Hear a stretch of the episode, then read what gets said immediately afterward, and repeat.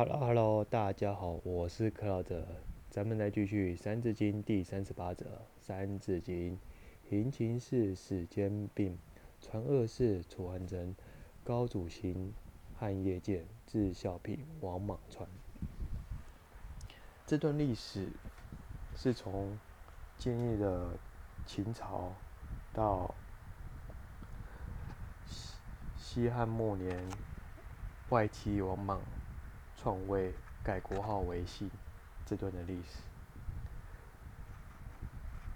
那我们就来谈谈这段历史当中发生什么样的事迹，我们来一一讨论。首先，秦国当时候的嬴政采纳了李斯的建议，于是开始。各个所有山东六国一一击破，甚至把国家领土归纳为秦朝。因此，中国正式版图是在秦朝的时候才有一个规模出现。而秦始皇的时候就宣告了一些条文。有几个是对于中国历史地位上非常重要。首先就是我们的文字统一、衡量统一、车轨统一等等这些。为什么要统一？是因为当年战国时期七国所有的文字衡量。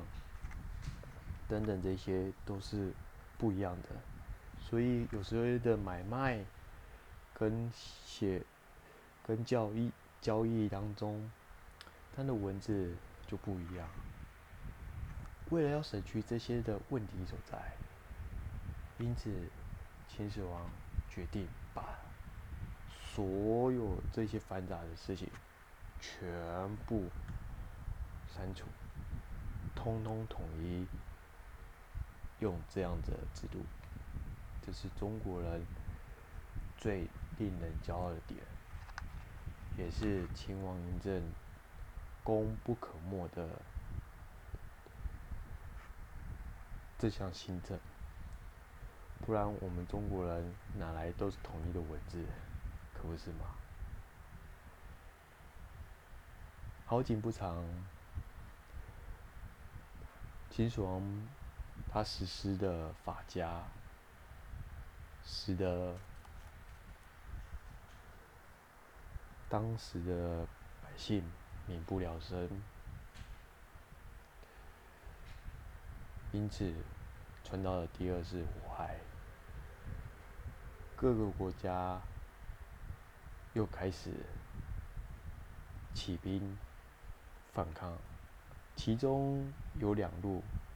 一个是项羽，一个是刘邦，纷纷的把秦国推翻。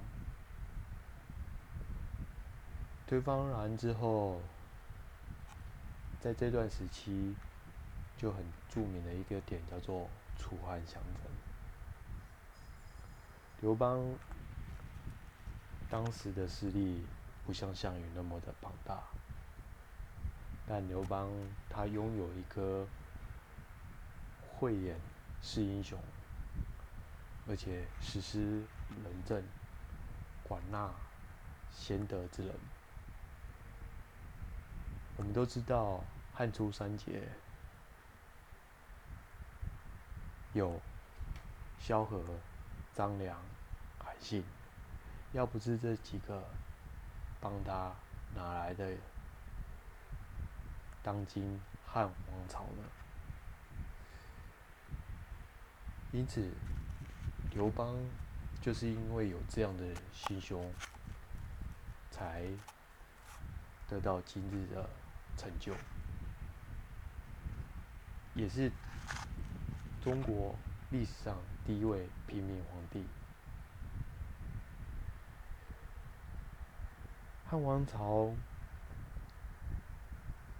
当中有经历了文景之治，如同西周的成刚之治的一样。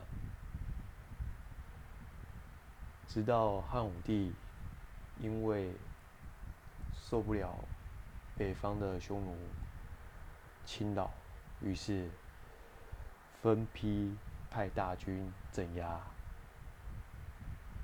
直到汉武帝知道国库的钱已经用尽了，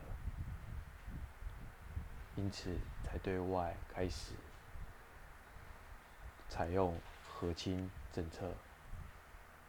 经历了几代的皇帝，这时候已经产生一个外戚跟宦官在执政的问题。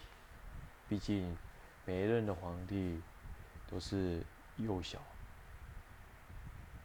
所以才会产生这两个很大的问题所在。直到汉平帝被外戚王莽篡位，改国号为姓。你看看，这中间就产生了很多很多的辉煌的时期，也有败落的时期。历史的长河是让我们更了解